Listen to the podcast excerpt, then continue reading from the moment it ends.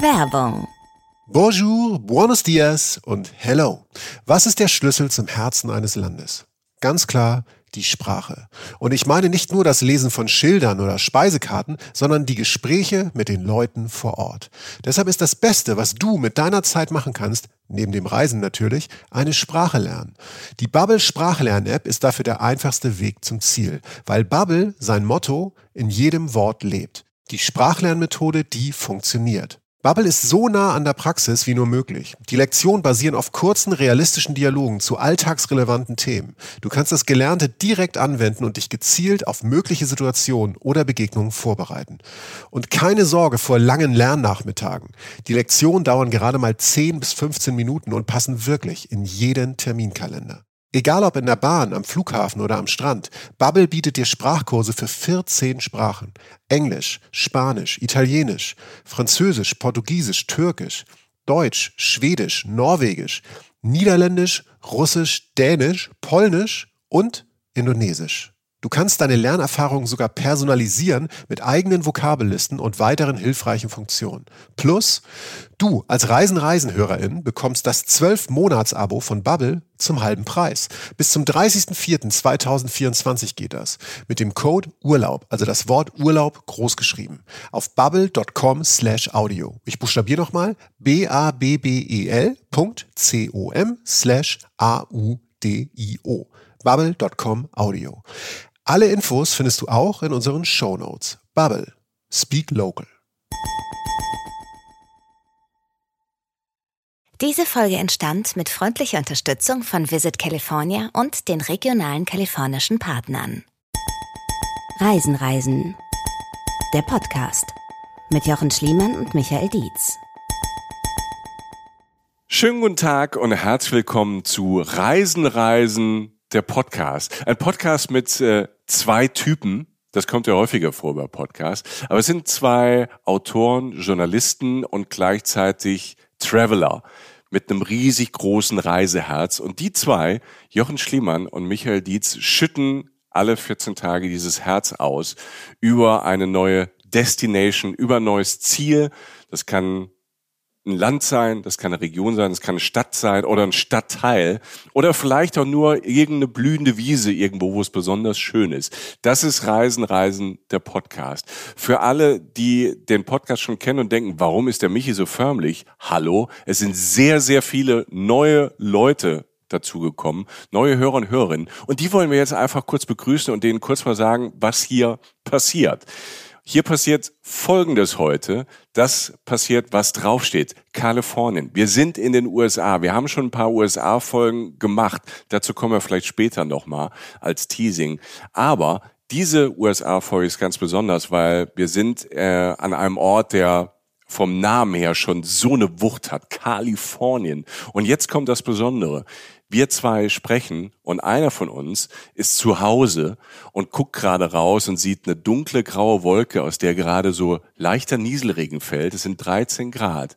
Der andere, Jochen Schliemann, sitzt gerade in California und nimmt diesen Podcast auf. Hallo Jochen Schliemann. Hallo Michael Dietz, du hast, du hast recht. Ich habe sogar einen leichten, einen vers leicht versperrten Blick, aber ein bisschen sehe ich von dem Rot der Golden Gate Bridge. Es ist verrückt. Von der Brücke in San Francisco. Es ist gar nicht viel wärmer hier. Wir befinden uns gerade Ende März äh, 2023. Es regnet auch ab und an. Es regnet ja gerade in San Francisco und in Kalifornien öfter als bei Mainz, zumindest im Norden oder in der Mitte. Okay. Erste Erkenntnis. Aber es ist natürlich viel schöner als bei dir. das, das, weißt du gar nicht. Du weißt gar nicht, was du alles siehst. Aber ist es tatsächlich diese,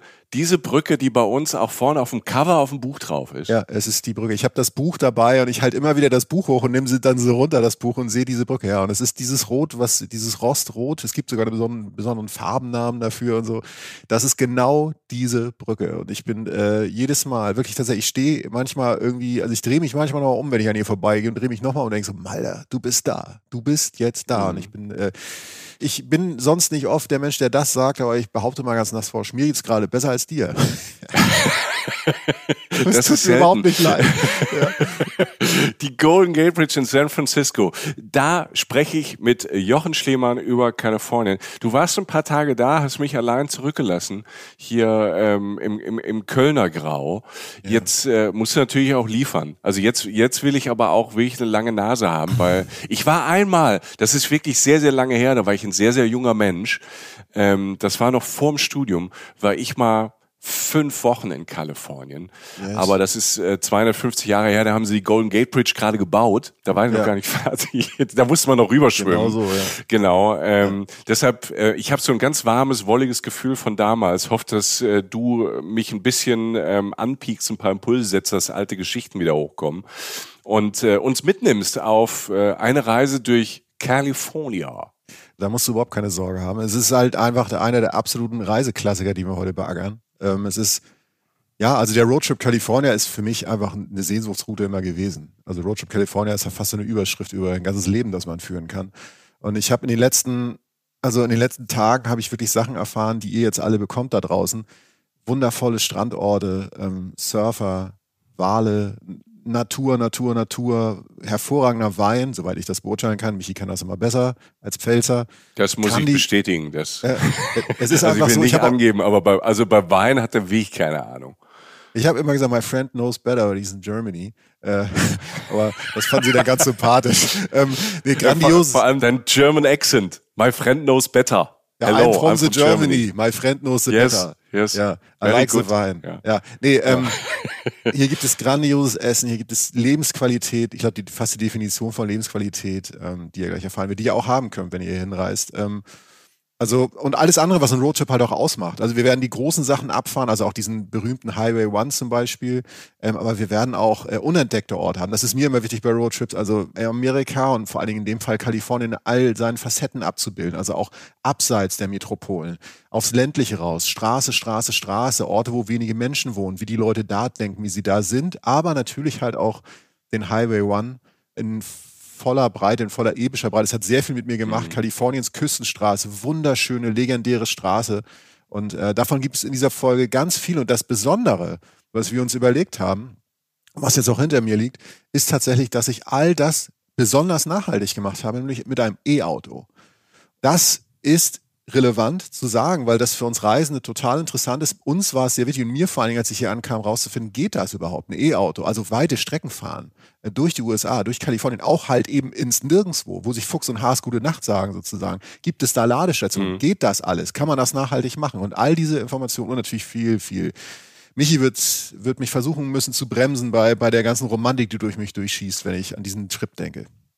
Ja, das ist manchmal, wenn, wenn Jochen zu romantisch wird, dann hört er nicht mehr auf zu reden. Das ist für einen Podcast jetzt nicht so schlecht, Jochen, wenn man nicht aufhört zu reden. Ähm, und dafür, das ist meine Rolle heute. Ähm, ich bin ab und zu der auf dem Highway Number One steht mit so einer Kelle.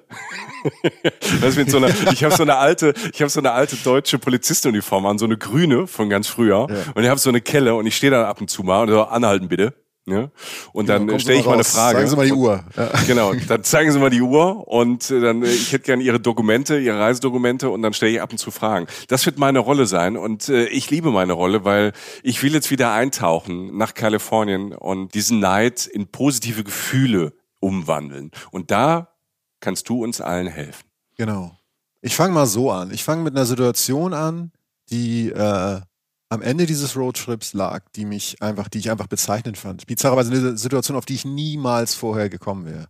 Ich sitze, soweit so vielleicht noch halbwegs erwartbar, über dem Ozean. Also ich sitze ähm, so, weiß nicht, lass es 50, 50 Meter Höhe oder so sein über dem Ozean, habe einen Café in einem wunderschönen, das, das sind alles Details, aber es war, es fiel mir irgendwie auf in einer wunderschönen Tasse, so handgetöpferten Tasse in der Hand, mit einem Cappuccino mit Mandelmilch, ähm, kommen ja aus mhm. Kalifornien, Mandeln, kann man hier ja machen, ähm, auf einer hölzernen Terrasse, hinter mir Berge, unter mir Wald und alles andere ist eigentlich nur Pazifik, also halt blaues Meer und der Horizont.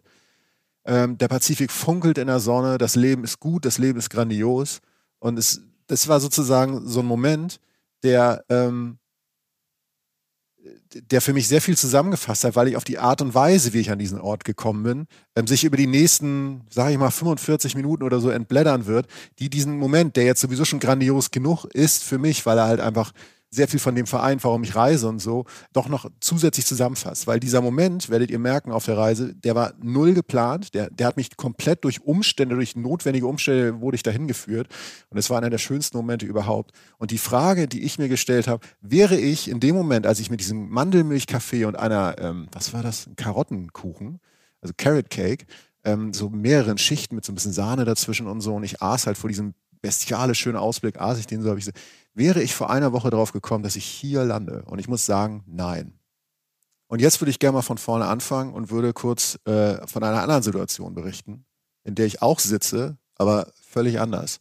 Denn ich mache nach ungefähr, was sind das so, zehn Stunden oder so, mache ich die Sichtblende hoch.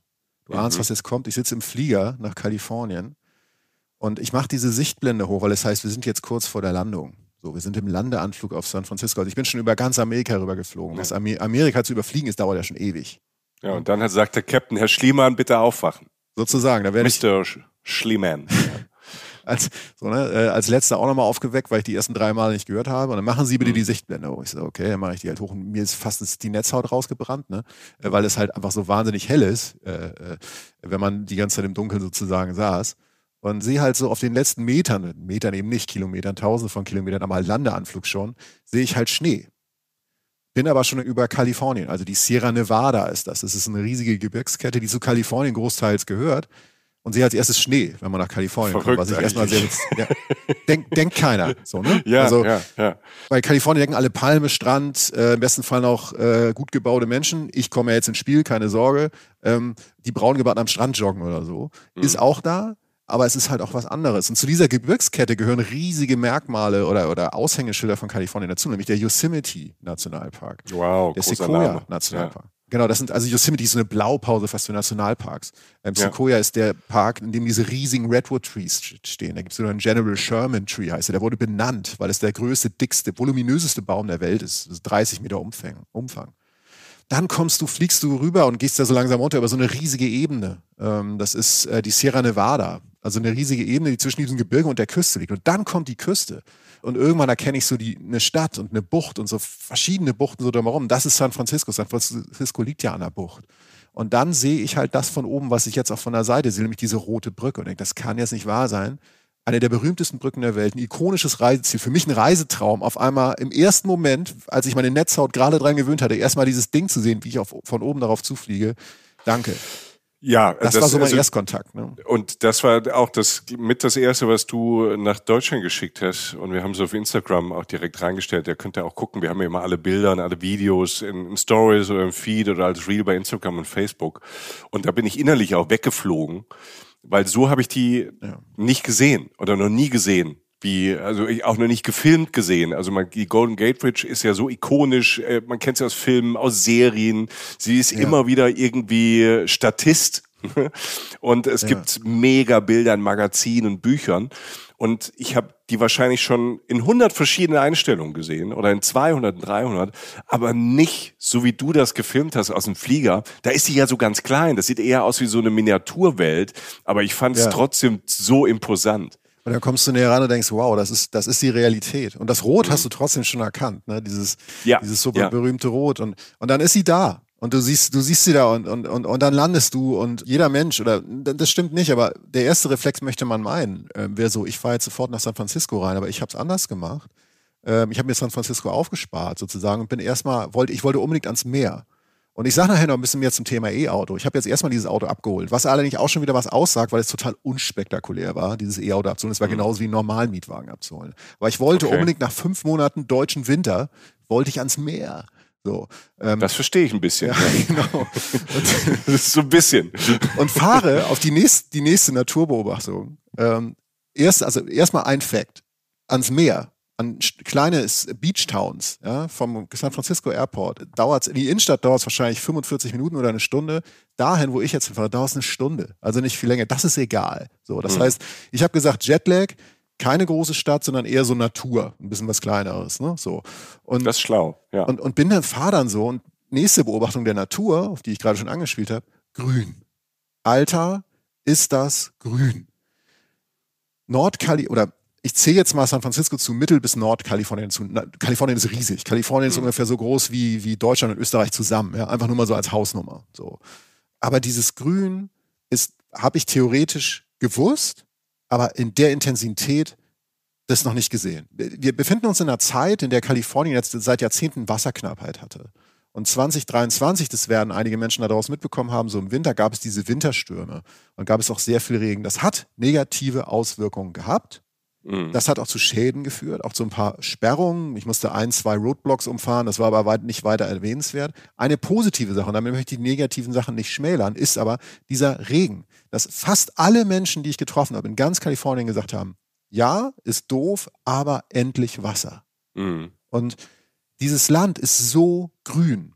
Und mir wurde gesagt, wenn es grün ist, sowieso im Frühjahr. Das heißt, erster Tipp, ich bin ja im Frühjahr her, relativ kühl ist es noch. Fahrt wieder, wieder die Oder an die Nebensaison, kennt ihr von uns? Ihr müsst nicht im Sommer hier hin.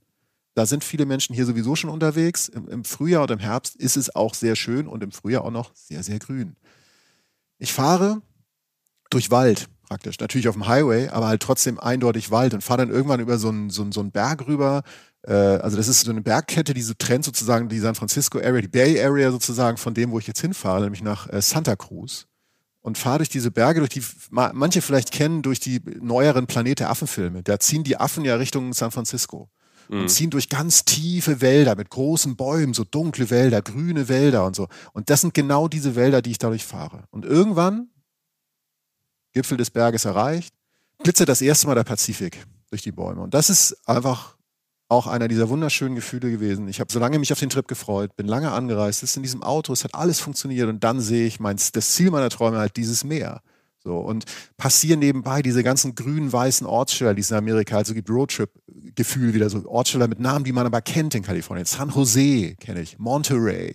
Alles so Namen, yeah. die hat man schon mal gehört in Filmen, weißt du, so in, in Songs, in Serien und denkst so, yes, so, das ist alles hier. Die machen ja. sofort was mit einem, ne? Also auch wenn man ja. jetzt ganz weit weg sitzt ähm, und, und hier in Deutschland sitzt, aber wenn ich äh, Monterey höre, das, das macht total viel mit mir. Ich kann es gar nicht genau beschreiben, aber es hat halt so ein, wow, es hat mit in Verbindung mit Roadtrip hat sogar sofort so, wow, ich will, ich will raus, Freiheit, äh, Weite, ja. äh, Spaß.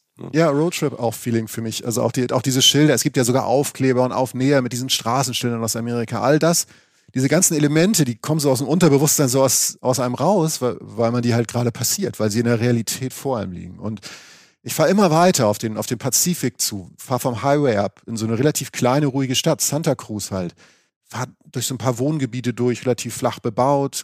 Irgendwann kommen ein paar mehr Palmen, als da sowieso schon sind, kommen an eine Straße, die heißt natürlich Beach Road. Ähm, wie soll es anders sein? Da ist ein riesiger Steg ans Wasser, wird mir irgendwann später noch erklärt, einer der größten in den USA. Da kann man sogar rauffahren. Und ich denke so, komm, egal, ich bin schon so lange unterwegs, ich fahre jetzt nicht gleich zum Hotel, ich fahre da rauf. Ich fahre ich fahr auf diesen Steg rauf. So direkt, also sozusagen so von Deutschland hin, Flieger raus, Auto rein, durch die Berge, Planet der Affen, in den Ort rein, auf den Steg und fahre bis ans letzte Ende dieses Steges. Motor sozusagen aus. Kommen wir später zu noch, muss man gar nicht beim E-Auto. Tür zu und stehe wirklich an der Spitze dieses Stegs und denk so, yes, ich bin da. Oh, Alter, ich sehe dich sogar so ein bisschen. Das, was du eben beschrieben hast, klingt gerade wie so ein, so ein Werbespot für irgendeine Edelmarke, ne? Und dann steht am Schluss, ja. steht dann halt das Model, das bist halt jetzt du. Ja gut, das ist schwierig. Ja. Es gibt für alles eine Nische. Ähm, dann ja. steht am Schluss, am Schluss steht dann dieses, dieses Model mit irgendwie diesem E-Auto auf diesem Steg, Sonnenuntergang, Meer und alles mögliche. Alter, schön. Ja, und da steht das als Überschrift trotzdem glücklich. nein, nein, aber es ist wirklich schön. Und ähm, ich bin da, Santa Cruz. Santa Cruz war für mich immer so ein, ähm, ja, ist fast so ein Kindheitstraum, weil was fällt einmal Santa Cruz ein? Santa Cruz ist letztlich die, die, darum bin ich auch hingefahren, die Surf-Hauptstadt der Welt. Natürlich neben Hawaii, wo das Surfen ja herkommt. Aber es ist die, mindestens auch im Festland, äh, Amerikas die Surf-Hauptstadt und irgendwie auch weltweit verbindet man neben Hawaii auch vor allen Dingen Santa Cruz damit. Ähm, die Geschichte ist relativ kurz erzählt. Drei hawaiianische Prinzen sind 85, 1885 hierher gekommen zum Urlaub machen, also nach Santa Cruz. Und ließen sich tatsächlich aus kleineren Wetwood-Trees von Leuten halt ähm, äh, Surfboards bauen, weil ihnen so langweilig war. Und haben gesurft und haben den Leuten das beigebracht. Und von da an hat sich Surfen über die Welt ausgebreitet. Und Santa Cruz ist die Wurzel. Da, es gibt ganz viele Namen, die mit Santa Cruz verbunden werden in dem Kontext. Jack O'Neill heißt einer. Das ist der Typ, der die Wetsuits, die Neoprenanzüge erfunden hat. So aus einer ganz einfachen Nummer raus. Der Typ schlank gebaut, sportlich, wie so ein Surfer halt so aussieht, ne? also eben nicht wie wir. Und ihm war das Wasser irgendwann zu kalt. Denn das Wasser im Pazifik hier in Nord- bis Mittelkalifornien ist relativ kalt. Und er dachte, es kann mhm. nicht sein, dass mir so kalt ist. Ich muss irgendwas haben, dass ich da länger drin bleiben und länger surfen kann. Hat diese Dinger erfunden. So. Okay. Ähm, ja, weil, ja, weil, weil er es brauchte. Ja, weil das brauchte. Genau, aus äh, der Not übrigens, geboren. Ja. Wir, wir sahen in Australien in den Neoprenanzügen, wir sahen nicht so schlecht aus. Ja, die machen, also sie pushen so ein bisschen so, ja, ja, ja, also es war, es war okay. Es war, es war, es war. Ich sage, es gibt für alles eine ja. Nische. Ja, genau. Du, lass es raus. Äh, du hast ihn wahrscheinlich jetzt gerade auch wieder an. Ich sehe dich ja gerade nicht. Äh, okay.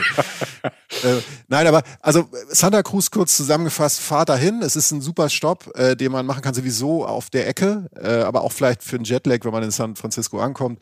Einfach weil es eine mega Laid-Back stattet, also extrem entspannt, viele Cafés. Beachtown, also einfach alles, was man dann verbindet mit dem Strandort. Schöne junge Menschen mit Surfbrettern, Jogger am Strand, äh, Sonne, Sonne, Sonne, äh, Cafés. Ich, ich habe in so einem Hotel gepennt. Das war relativ nah am Meer, das habe ich mir deswegen ausgesucht, wusste aber nicht, dass es genauso aussieht wie im Film. Also auch wieder so, so Medienbezug so bei mir. Ähm, eine kleine Rezeption in so einem Extragebäude, dann so Einzelparzellen, wo man so direkt mit dem Auto vorparkt weißt du, so einstöckige Zimmer, mhm. hinter so einem Zaun an der anderen Ecke vom Riesenparkplatz halt so ein Pool, eine Barbecue-Stelle. Ab 17 Uhr gibt's Free Popcorn in der Rezeption. Cool. Hat mich die nette alte Frau zu eingeladen, genau. Auf dem Parkplatz haben so ein paar Surfer halt gekifft irgendwie und diskutiert über die Wellen, die sie heute hatten. Ich dachte so, yes. So, ne? Also so alle, die ganze, du gehst praktisch durch so eine Filmszene, du denkst so, ich bin aber da. Mhm. Und habe dann halt äh, versucht, so lange wie möglich wach zu bleiben, Jetlag-mäßig, schlaf dann irgendwann ein. Ich sage das deshalb, weil ich am nächsten Morgen aufgewacht bin und das erste gemacht habe, was unsere Hauptmission ja bei Reisen Reisen ist, nämlich Essen zu finden. Ich habe dann äh, natürlich, wenn man früh einschläft oder ja doch, wenn man früh einschläft, vor allem komatös schnell einschläft wegen Jetlag und vorher nichts gegessen hat, hat man natürlich Wahnsinnshunger. So. Und ähm, damit komme ich zum ersten Essenstipp, den ich in Kalifornien äh, habe. Ich war in einem kleinen Café, das heißt Picnic Basket, das ist auch an der Beach Road. Beach Street, Entschuldigung. Ähm, und äh, hat ein bisschen geregnet an dem Morgen. Ne? Äh, es mhm. regnet in Kalifornien öfter, als man meint. Wie gesagt, also in LA jetzt nicht so viel, weil da geht es jetzt wirklich so Richtung Wüste und so. Aber es war so ein bisschen nieselig und ich dachte so, okay, komm, gehst du erstmal ins Café, was essen, ist ja auch nicht so richtig schlimm. Und war in diesem Picknick-Bar, so hieß der Laden, saß hinter diesem, so an so, einem, an so einem Tresen mit dem Fenster zum Strand so und, und, und guckte so auf diesen Strand, wie sich die Palmen so ein bisschen bogen dann im Regen und äh, saß hinter so einem Leuchtschild, so, wo war ich, ganz, war ich noch ganz klar mit so blauen Lettern so open blinkte. Okay. Und, und guckte da so drauf und äh, es fand das beste Essen, was man so haben kann. Entweder wenn man eine Karte hat oder wenn man viel gesundes Essen braucht morgens, nämlich den sogenannten Breakfast Burrito. Erzähl. Kalifornien, Grundtipp. Immer dran denken, wenn ihr nicht mehr wisst, was ihr machen sollt, mexikanisch. Kalifornien liegt nah an Mexiko. Es gibt viele Menschen aus Mexiko her oder mit mexikanischen Wurzeln. Dadurch vieles grandioses Essen einfach wesentlich besser als im Vergleich zu Deutschland. Das kann man einfach so sagen. Es ist vielleicht so ein bisschen so wie bei uns türkische Esskultur oder so halt einfach auf sehr hohen Niveaus. Ich kenne viele Freunde, oder nicht viele, aber ich habe einige Freunde in Kalifornien, die immer sagen, wenn sie nach Deutschland kommen, ich will türkisch essen, weil sie das hier nicht so oft kriegen. Und ja. hier sage ich immer, Leute, geht mexikanisch essen. Tut es. So. Ne?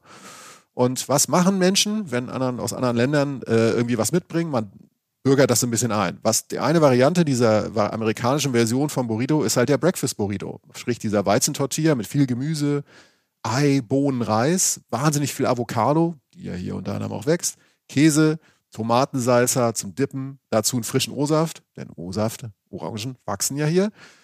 Mega. Ich war noch nie so lange satt und trotzdem habe ich gut gefühlt auf eine sehr gesunde Art und Weise. Also Tipp, ja. mexikanisches Essen. Klingt fantastisch. Also mexikanisches Frühstück hatte ich jetzt nicht so auf der Speisekarte, ähm, aber das, was du sagtest, Kalifornien, mexikanisches Essen, ähm, mega, vor allem, weil halt wirklich dort die Sachen, die wir hier nur saisonal so haben, ne, oder was du ja auch sagst, gerade so Avocado, ne, die ja bei uns ja hier nicht wachsen und hier immer nur nach einem langen Transport ankommen. In Kalifornien hast du so gute, großartige, frische Zutaten, äh, ja. Obst und Gemüse, auch alles mögliche an Nüssen und so. Deshalb kommen natürlich auch von da so Gesundheits- oder gesundes Essen Trends, ne, veganes Essen, vegetarisches Essen, ist natürlich dort auch manchmal ein bisschen einfacher als bei uns, weil ähm, das ganze Jahr halt tolle Sachen da wachsen. Ne? Und wenn es im, im Norden mal ein bisschen kühler ist, holen sie es äh, halt aus Los Angeles oder ähm, aus der Ecke. Also so essensmäßig ist Kalifornien, weil es so frisch ist, weil da alles wächst, weil da so viel wächst, unterschiedliches wächst, ähm, habe ich das auch in Erinnerung als ähm, egal wann und wo ich essen war, war es immer sehr, sehr lecker und fresh. Ja, also ein Abendmenü war zum Beispiel Artischocken, die ja riesengroß sind in Kalifornien. Es kommen fast, also es kommt eine, die größte Menge, also mehr als die Hälfte aller Artischocken kommen aus Kalifornien. Artischocken, Jalapeno Dip ähm, als Vorspeise, dann Meeresfrüchte Risotto als Hauptgang und Key Lime Pie, also halt wirklich Limonenkuchen als Nachtisch. Das war der Wahnsinn und es war fast alles von da, weil das einfach von da ist. So. Und dann sind sie auch noch kreativ. Ne? Um Santa Cruz so ein bisschen auf den Punkt zu bringen, bevor wir schon weiterreisen, wir sind ja auf dem Roadtrip, das ist ja das Beste. Immer wenn man denkt, es wird nicht mehr besser, geil, ich fahre weiter, gleich wird es noch viel besser. Gebt euch ein paar Tage äh, in, in, Santa Cruz. Es gibt in Richtung Westen den Westcliff Drive, da sind weltberühmte Surferstrände wie die Steamer Lane oder der Cowell Beach. Da joggen Leute, da, da gehen Leute mit den Hunden Gassi. Da ist das normale Leben. Das ist ganz nah am Zentrum. Da gibt es sehr schöne Strandvillen, aber auch Häuser. Also ähm, die Häuser sind von den Leuten, die schon immer da wohnen. Der hat so einen hippiesken Touch, der Ort, weil der auch so diesen Surfer-Lifestyle auch so ein bisschen so verinnerlicht hat. Eigentlich eine sehr linke, alternative Community, die da so grundlegend ist. Jetzt kommen die Villen dazu von den Leuten, die sind aber auch sehr schön gebaut, die äh, aus dem Silicon Valley kommen. Das ist ja auch um die Ecke. Also das Tech-Zentrum der Welt. Ne? Und die Leute suchen natürlich auch Strandhäuser und haben irgendwann eigentlich viel zu spät entdeckt, wie schön Santa Cruz ist und tummeln sich da jetzt auch. Also vielen Leuten da geht's gut. Es ist alles, was ihr jetzt denkt, äh, schönes Meer, schönes Wetter, Sonne, Natur. Es ist alles da. In die andere Richtung, also Richtung Osten, ist dann so ein kleiner Ort wie Capitola, auch wundervoll, tolle mexikanische Restaurants, kleine Surfspots, kleine Diners, wo du drin essen kannst, wo du, wo du Tacos essen kannst, wo du mit den Leuten rumhängst. Du bist ganz schnell da, wo die Leute sind, die halt aus Santa Cruz kommen. Du kannst dich sehr schnell da einordnen, ihm, außer dass du halt nicht so wahnsinnig gut aussiehst wie die alle da. Ähm, aber sonst fällst du eigentlich kaum auf. So. Wir sind auf dem Roadtrip. Das heißt, Jochen steigt jetzt Gib ins Gas. Auto. Genau, Jochen steigt ins Auto.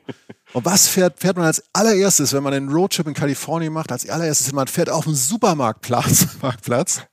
Ähm, nein, äh, man fährt auf den Supermarktparkplatz deshalb, weil da eine Ladestation ist. Und jetzt sage ich Ah. kurz ein paar Worte zu dem Thema E-Auto. Ja. Ich hatte so ein bisschen Respekt, ähm, weil ich dachte, gut, selbstgestellte Aufgabe, das machen wir jetzt mal.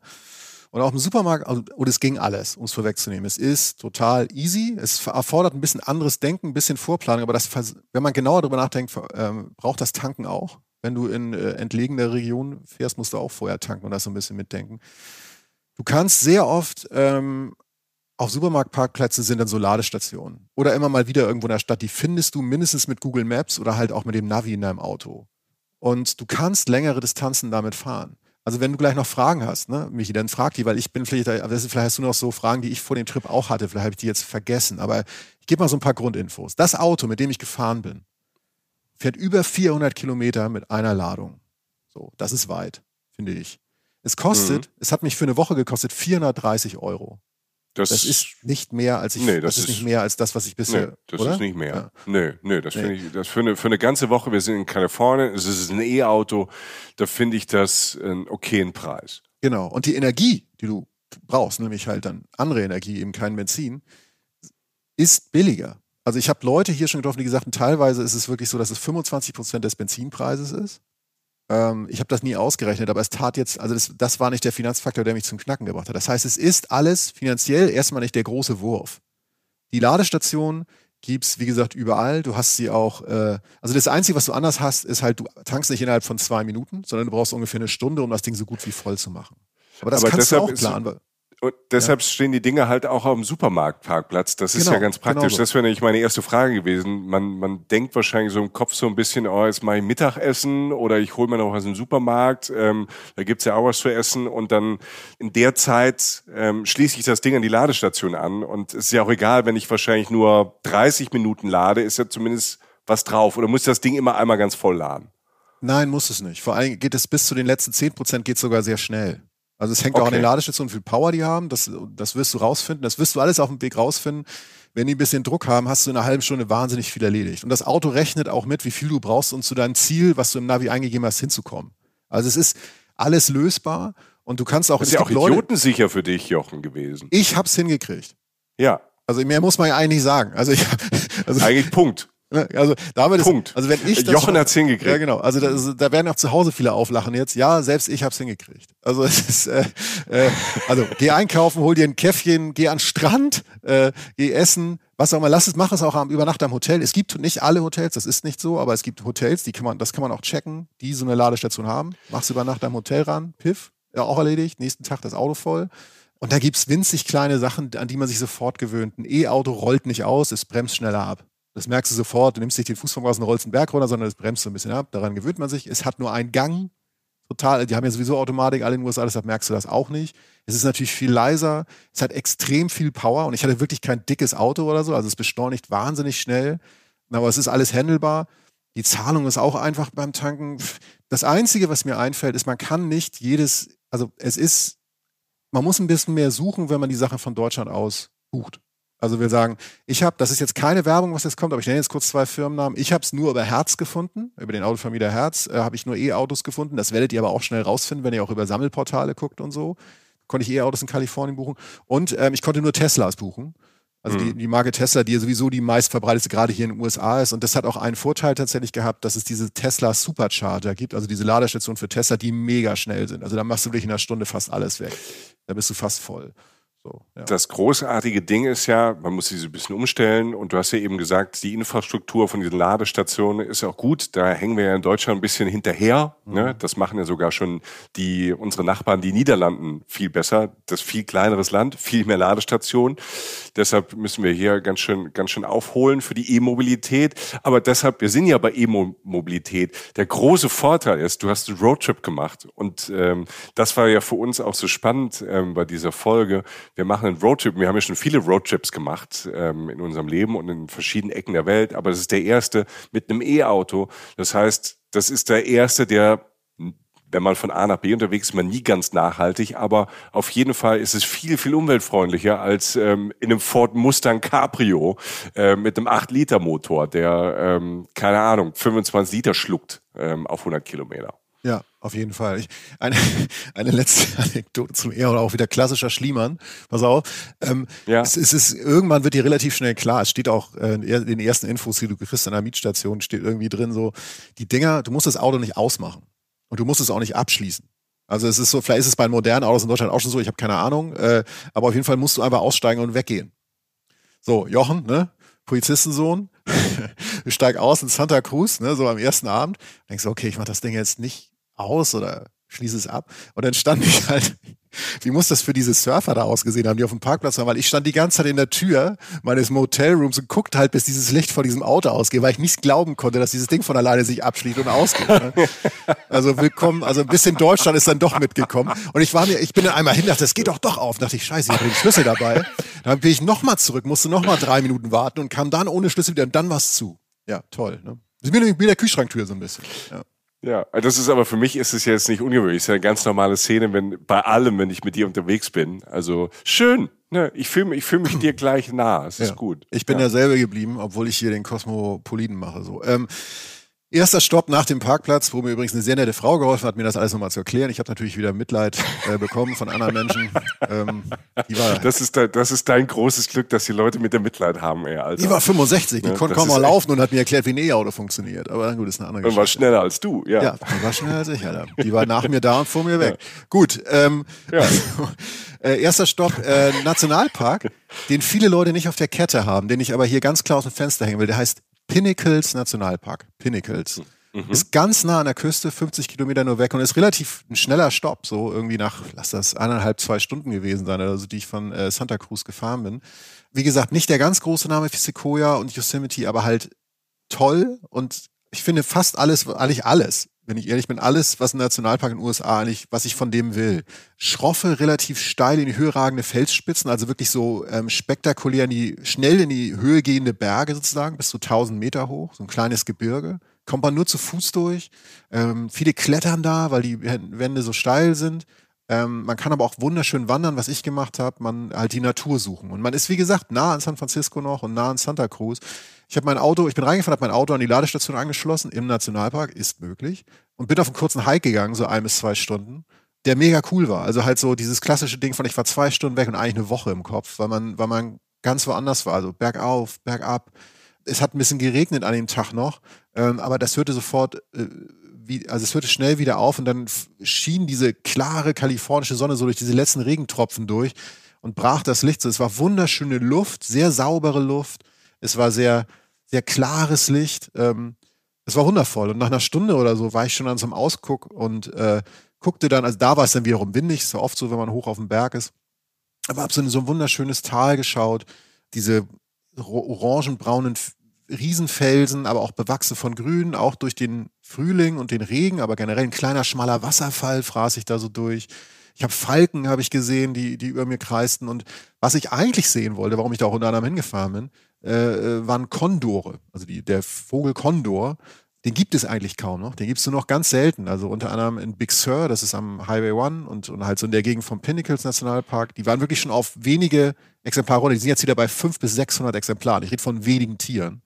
Ähm, okay. Der, Wie sieht der aus, der Kondor? Der ich habe den, hab den Namen schon gehört, ich habe nicht auf dem Schirm. Ist das so eine Adlerart oder? Ja, der ist riesig. Deshalb, also er ist der größte fliegende Vogel Nordamerikas. Also er ist weitaus größer okay. als Adler oder Falken. Er ist eher dunkel, also fast schwarz, hat einen, hat einen nackten Kopf, so ein bisschen wie so ein Geier. Ähm, das siehst du aus der Tiefe natürlich nicht, denn ähm, ich habe es tatsächlich dann, habe ich dann auch welche gesehen. Auf dem Rückweg flog halt so ein so ein Schatten über mich rüber und der war halt zu groß, ne, für irgendwie so einen Spatz oder so. Und dachte ich so, meine Güte, was ist das für ein Riesentier? ähm, und es ist halt, du siehst die, erkennst die von oben an dieser riesigen Spannweite, die haben bis zu drei Meter Spannweite, drei Meter, sind bis zu 1,20 lang und haben unten an den riesigen Flügeln haben die halt so, so weiße Dreiecke sozusagen. Da sammelt sich das weiße Gefieder, was sie zum Teil haben, halt zu so einer Art Dreieck. Daran erkennst du die. Und ähm, wunderschön. Ich stand da so ähm, also das ist ja alles auch erst zwei Tage nach meiner Landung oder so gewesen und stand halt da und habe halt von unten auf den größten nordamerikanischen Vogel raufgeguckt, der über mir kreiste und sich durch die durch den Wind so wankte und dann über die Felsen so langsam das nächste Tal so verschwand. Ich dachte so, so geht's doch auch. Ne? Mhm. Und äh, witzigerweise war es dann auf ein paar Meter weiter. Das war tatsächlich überhaupt nicht geplant, das wusste ich überhaupt nicht. An einer Blume labte sich ein anderes kleines Tier, nämlich ein der kleinste Vogel der Welt, äh, der Kolibri. Also äh, da stand dieser. Du hast einen Kolibri gesehen? Ja, mega geil. Ich habe schon mal einen Kolibri, witzigerweise im Joshua Tree Nationalpark an so einer Blume oder so. Ähm, das war ja so Kolibri, die sind ja winzig, ne? die sind ja so groß wie ein Daumen oder so. Ganz kleine Vögel. Und du hörst dieses, weil die so, so, so ganz schnell Flügel schlagen. Deshalb können die auch in der Luft stehen. Der steht ja in der Luft. Fliegt rückwärts und so, parkt aus und so. Also besser als ich. Wie so ein Hubschrauber. Im Grund ist ja so ein ja. Kolibri so ein kleiner Hubschrauber. Genau, ja. Und, und der stand da. Ich so, Alter, ne, und, und, und, und hab den erstmal geguckt, wollte dann doch noch ein Foto machen, Kamerareflex, aber da war auch schon weg. Fand ich irgendwie auch cool, dass er dann verschwunden ist, so von ihm. Und ja, also der, der war auch da. Also, und das alles so in, in diesem kleinen Park, zwei Stunden Wanderweg, ähm, toller Ausblick, Auto lädt auf, äh, yo, gibt Schlimmeres. Du kannst viel länger an solchen. Ja, danke. Du kannst viel länger an diesen Nationalparks sein. Die ganze Welt, US-Nationalparks, ist eine Welt für sich. Du kannst campen auf Campsites. Du hast am Hauptcampingplatz hast du so einen kleinen ähm, Shop fürs Nötigste. Du hast Feuerstellen. America Outdoors. Also vielleicht auch für uns mal eine Achtfachfolge oder so, weil diese ganze Camper, das ist fantastisch. Amerikas Natur ist toll. Mhm. Ja, gerade auch diese, die, was du sagst, es gibt so viel unterschiedliche Nationalparks und ähm, es müssen nicht immer die großen sein. Ne? Es gibt auch ganz viele kleine, die dann was ganz Spezielles haben und äh, ne, ob das jetzt ein Baum ist oder Tiere oder eine spezielle Landschaft. Also es gibt wirklich viele ähm, Nationalparks und eigentlich kann man auch von Nationalpark zu Nationalpark fahren, gerade in Kalifornien und kann sagen, man ist nur in der Natur. Also das ist wirklich fantastisch. Ja, und es ist nicht nur das sogar, es ist sogar der Weg dazwischen. Denn wir, wir sind auf dem Roadtrip, ich steige ins Auto, fahre los, fahre aus dem Park raus und dann kommt auch eine Landschaft, die mich mindestens genauso beeindruckt hat. Ich bin dann, das heißt glaube ich in der, in der ähm, California Coastal Range oder Pacific Coastal Range. Das ist so eine Gegend zwischen Meer und Central Valley, diesem riesen Loch in der Erde. Ja. Und das ist so, so, so eine Art Teletubby-Land aus ganz niedrigen weichen Hügeln, ganz weiche, runde Formen überall. Ich bin eine Stunde durchgefahren, mindestens. Und alles war grün von Rasen bewachsen. Das sah aus wie so eine gedämpfte, wunderschöne Spielwelt, die nur manchmal so gespickt war mit so schwarzen, da waren so ein paar Rinder liefen darum, aber auch sehr wenige mit so schwarzen Punkten. Das waren dann halt die Rinder. Ab und zu mal ein Zaun oder so. Vielleicht alle zehn Minuten mal ein Haus. Und sonst einfach nur Straßen durchs endlose Grün. Es war eine völlig entrückte, wunderschöne Welt, die sich dann nur noch veränderte weil es dann auch noch dazu kam, dass im Frühjahr gibt es Wildblumenzeit in der Ecke Kaliforniens. Das heißt, es wachsen überall Wildblumen und das hat sich da geäußert, dass auf diese grüne hügelige Graswelt riesige gelbe Flecken kamen. Also es vor, vorwiegend gelbe Blumen, die als hätte so ein Künstler so eine grüne äh, niedrige Hügelfläche in grün spicken wollen mit gelben Flecken. So riesige 10, 20 Meter große gelbe Flecken auf grün. Also völlig ganz bizarr. Also wunderschön. Ich habe schöne Musik gehört. Ich habe, äh, was habe ich da gehört? Ben Howard oder so. Also habe so ein bisschen so auch so. Ah, cool. Ne, also schöne Draußenromantik, weil ich auch gerade den Condor gesehen hatte und fuhr da so durch. Das so, meine Güte, äh, ist das schön. Ne? Und du machst keinen Sound durch dein E-Auto. Du verdreckst diesen Kram gerade nicht. Das ist tatsächlich alles sehr schön gewesen. Ist denn, gerade wenn, wenn du jetzt Musik ansprichst, ne? Roadtrip hat ja, und wir haben ja auch schon welche gemeinsam gemacht, für uns ist ja Musik immer sehr, sehr wichtig. Ja. Oder halt auch spannend, ne? wenn man sich so gegenseitig battelt, so, so jetzt, jetzt ich ein, jetzt du ein, Playlist zusammen machen oder ich habe die super Playlist für da. Da könnten wir ja auch stundenlang drüber sprechen, wie man so eine Playlist dann macht. Ja. oder wer wie, warum sie macht oder welche Musik dann ähm, wichtig ist. Ne? Da sind wir ja dann teilweise sehr unterschiedlich ähm, ja. ähm, mit Musik. Ich bin ja so eher der Fröhliche. Du hörst ja Sachen, wo ich denke, so Alter, wenn ich noch einen so Song höre, dann werfe ich mir einfach aus dem Fenster von diesem Auto. Ja. Da eine coole Mischung zu finden an Roadtrip-Musik. Wie ist es denn, wenn man in so einem E-Auto fährt? Also man hat ja dann wirklich, man hat ja wirklich nur die Musik und hört ja dann keinen Motor mehr. Ne? Ist das anders? Es ist, war so, dieses Gleiten, was ich gerade beschrieben habe, was auch durch die Landschaft begünstigt wurde, das war so ein komplettes Bild, ne? Diese, diese weiche, leicht entrückte ja. Landschaft, dann diese Ruhe.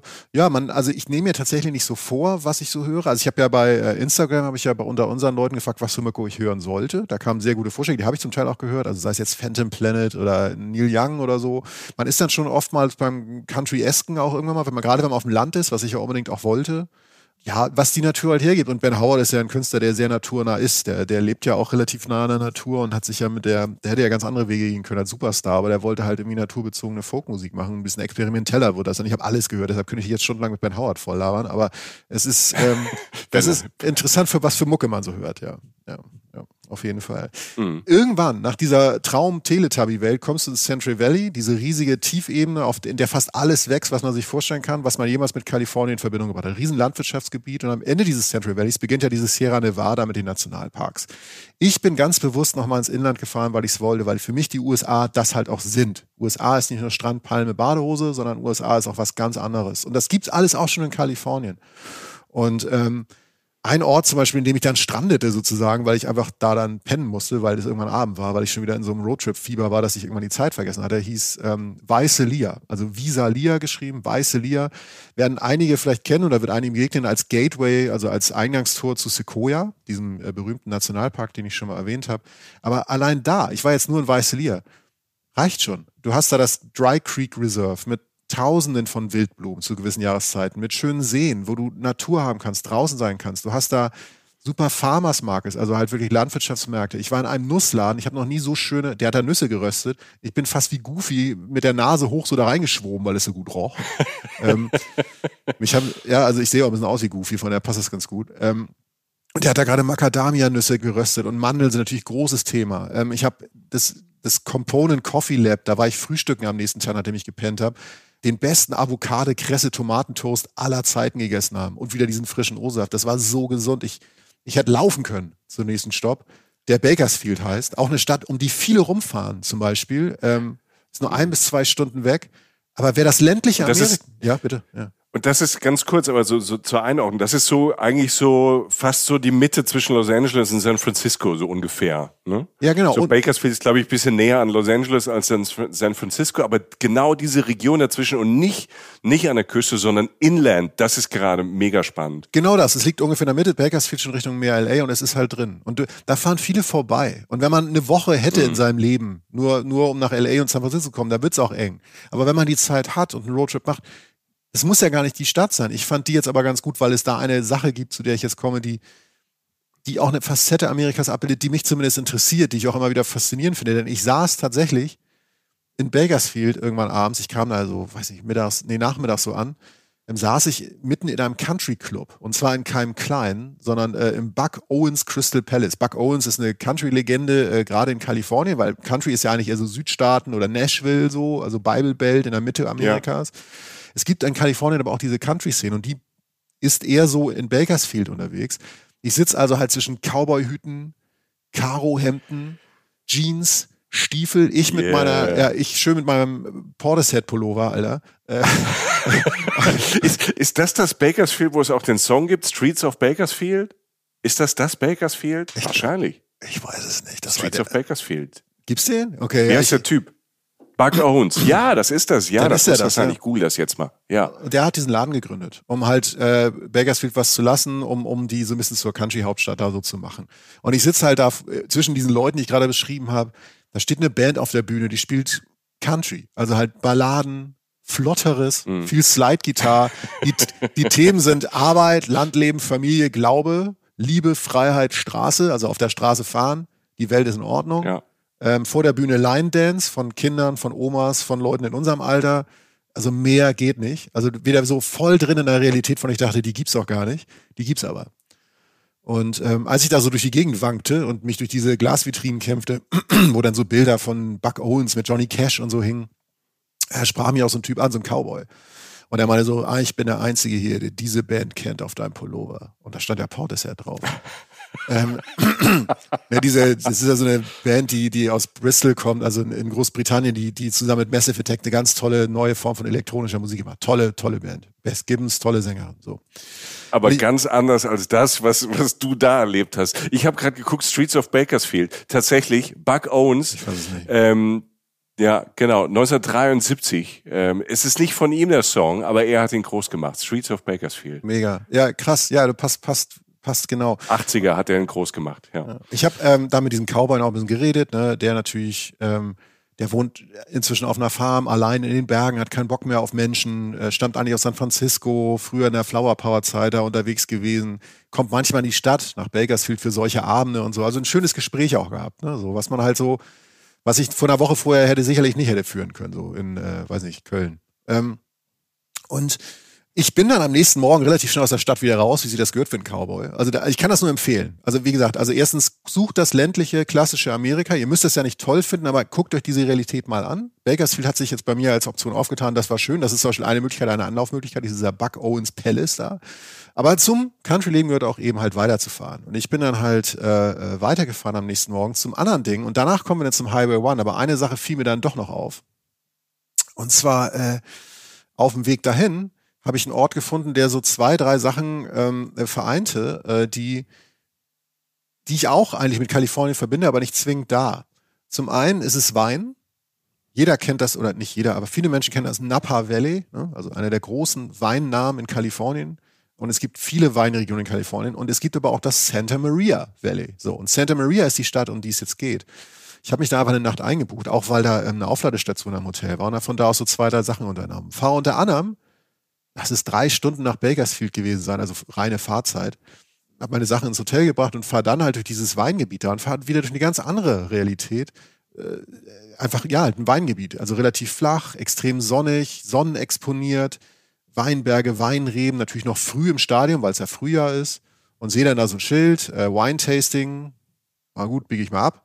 Und äh, bin da dann rein, habe dann auch ein schönes Wine-Tasting gemacht. Das hieß, glaube ich, wie hieß das? Ähm, Cambria Winery. Sehr lustig übrigens, habe da mit der Frau länger geredet. Ähm, guter Wein, von dem, was ich als Amateurmensch so sagen kann. Du weißt, dass bei mir da nicht viel los ist, aber nach Geschmack sollte man ja gehen. Ja, wenn es dir geschmeckt hat, ist doch gut. Also erstmal, man muss ja sich gar nicht groß auskennen mit so einem Wein. Ich finde also, es gibt ja immer so Leute, die dann irgendwas erzählen, äh, so im Abgang, hier blumig unter der Zunge, hier Aprikose und es schmeckt irgendwie noch nach, nach Eichenholz. Erstmal muss der Wein ja schmecken. Ja, aber ich meine, die Grundaussage, die du immer machen kannst, wenn ich jemand Fragen angucke, sagst du, ist irgendwie nussig. Kannst du immer sagen. Egal was du isst, die mal aufgefallen, egal was du isst oder trinkst, so, sag mal, wie schmeckt das? Du, das ist irgendwie so ein bisschen nussig, ne? Also es, es wirkt, strahlt Ja. immer eine gewisse Kompetenz aus, finde ich. Ja. Naja, ich weiß nicht. Es gibt, es gibt Weine, da wäre nussig, glaube ich, eine schlechte Antwort, aber gut. Äh, vielleicht war Das sie auch nur ja nett. Ich habe es natürlich gesagt. Ja, vielleicht war sie Äh, einfach sehr nett. Ja. Ja. Sie, war, sie war vor allen Dingen schlau, denn sie hat diesen Laden da hochgezogen und witzigerweise ähm, hat sie mir erstmal erzählt, dass es in der Santa Maria-Gegend allein 400 Wineries gibt. Also einfach mal bumm, ne? also nie von gehört, riesengroß. Mhm. Ähm, und zum anderen, in ihrem Laden arbeiten nur Frauen. Fand ich ganz lustig. Sie meinte, ich, hab, ich Stark, arbeite nur, nur mit ja. Frauen und mein Mann macht was anderes, der macht den Haushalt und ähm, ich mache das hier. So. Ich so, ja, ist klar. Dann sag mal, wo es lang geht. Da habe ich irgendwie was von Nussig erzählt, hat sie gelacht. Rückblickend hat sie wirklich gelacht. Ähm, hat mir dann auch irgendwie, naja, ist mir eine Flasche Wein angedreht und es war einfach ein extrem schöner Nachmittag. Sonne, also die Wolken waren längst weg, es war ein sehr schöner, sonniger, klarer Tag. Und am nächsten Tag ging es ja auf den Highway One, das habe ich das wettermäßig ja. auch so ein bisschen getimed gehabt. Also das Santa Maria ist in Sachen Wein cool und was da auch schön ist, es gibt da noch eine Sache, auf die ich hinweisen will, die ist ganz nah am Wasser schon, die heißt Rancho Guadalupe Dunes Preserve. Rancho Guadalupe okay. Das ist letztlich eine riesige Sanddüne. Sieht so ein bisschen aus wie Sossusvlei in äh, Namibia, also halt die, die schönste, klischeehafteste ja, Sanddüne, ja. die du dir vorstellen kannst. Also groß, feiner Sand, toll gemischt mit so ein bisschen Strand, aber halt direkt am Pazifik. Das heißt, du fährst aus dieser Stadt raus durch so ein relativ uninspiriertes Industriegebiet, würde ich mal sagen. Und äh, landest halt an dieser Sanddüne und kannst da wunderschöne Stunden verbringen. Und danach bin ich dann auch in, äh, tatsächlich hat mir die Frau vom Cambria, hat mir noch von, von der Winery noch einen äh, Restaurant-Tipp gegeben, den ich dann auch noch gemacht habe, den ich auch nur empfehlen kann, beziehungsweise zumindest die Mentalität, die dahinter steckt. Erstens, plant nicht alles voraus. Ihr kriegt unterwegs noch Tipps. Zweitens, fragt die Locals, fragt die Leute vor Ort. Und drittens, fahrt dahin, fahrt runter von den gängigen Wegen aus den Städten raus. Ich war in, in einem absoluten Nicht-Dorf, fünf Häuser. Da sind drei Katzen auf der Straße gewesen. Ich hatte keinen Netzempfang mehr. Ähm, es haben nur Frösche irgendwie so ein bisschen gequakt. Und es war unglaublich still, aber in diesem Laden, der heißt The Hitching Post, war Yalla. Also da war halt, das war so ein Country-Restaurant, das spezialisiert ist auf Barbecue. Und da war so Familien, das war Freitagabend Familienparty, da waren so ein paar Leute, die sich getroffen haben. Hast du gemerkt, so alte Freundeskreise, die sich getroffen haben. So eine Land, Landgasthof, so wie es das bei uns auch gibt, nur halt auf amerikanisch, mit hervorragendem Barbecue, fantastischen gegrillten Artischocken. Ich habe noch nie so eine gute Artischocke gegessen. Mega gut. Und einfach eine ganz andere Welt. Alles Holz, da hängen dann so ein paar, ähm, so ein paar Jagdutensilien an der Wand. Dann wurde halt, war dieser Grillmeister da wieder eine Geschichte, die sie über sechs Seiten aufgeschrieben Das machen die Amerikaner immer. Wenn, sobald sie ein bisschen Geschichte haben, schreiben sie über sechs Seiten auf. Ähm, Urkunden an der Wand und liebe Leute, alte Leute, junge, Dorfleben. Ich glaube, die haben nicht geahnt, wer ich bin. Und hätte ich gesagt, wer ich bin, hätten die gesagt, was will der denn hier? So, ne? Also, macht das. Fahrt aufs Land in Amerika. Tut es. Wenn es nur für zwei Tage ist, es ist, es ist ein anderer Film. Es ist ein anderer Film. So, Jetzt atmen wir mal tief durch und kommen zu einem der absoluten Höhepunkte der, äh, finde ich persönlich, der weltweiten Reisewelt. Ich glaube, du ahnst, worum es geht. Jetzt, jetzt baust du aber eine ganz schöne Rampe. Nein, ich lass mich überraschen. Ich will gar nicht so vorgefertigt sein. Vielleicht sagst du, vielleicht bringst du mich nur aufs Glatteis oder so oder lässt mich hier die Sanddüne runterpurzeln. Ich lass mich überraschen. Ja, der nächste Supermarktpark. Ich habe so, ich hab so viele schöne Bilder im Kopf jetzt ähm, und äh, kann das nur ähm, unterstützen. Einfach, wo du sagst, fahr einfach mal raus, fahr in einen Ort, der in keinem und wenn es nur für einen Tag ist, der ja. in keinem Reiseführer steht und guck dir das Leben da mal an. Ja, und das, das waren für mich jetzt, weiß ich, lass es drei, vier Reisetage sein mit toll, viel Musik hören, Auto fahren und einfach woanders sein. Und darum geht's doch. Auch andere, hm. andere Welten kennenlernen und nicht nur die, die Klischees abfahren. Jetzt kommen wir nicht zum Klischee. Aber ich baue solche Rampen, glaube ich, auch nicht immer so extrem. Aber das ist einfach Doch. eine. Verdammt. Okay. Ja, vor dir immer. So, ne? ja. Ja. Highway Number One. Highway Number One ist vielleicht die berühmteste und schönste Küstenstraße der Welt. Unterbinde das ruhig, wenn du das nicht glaubst, was ich gerade sage.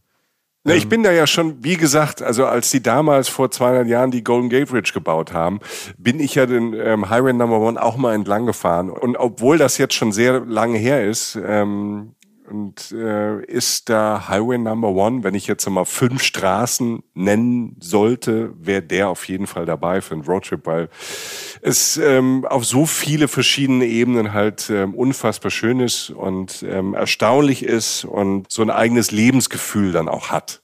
Ja, es ist wirklich eine Einstellung, ein, ein, ein, ein Lebensgefühl. Ja, das ist es wahrscheinlich. Nach dem Wort habe ich, glaube ich, auch gesucht in den letzten Tagen, seitdem ich das verarbeiten wollte. Es sind wahrscheinlich 200 Autowerbungen da schon gedreht worden. Es müssten 8 Millionen sein. Eigentlich keine natürlich, äh, aber also, also jedes Auto sollte eigentlich da beworben werden, weil es einfach die schönste, eine der schönsten Straßen ist, die so gibt.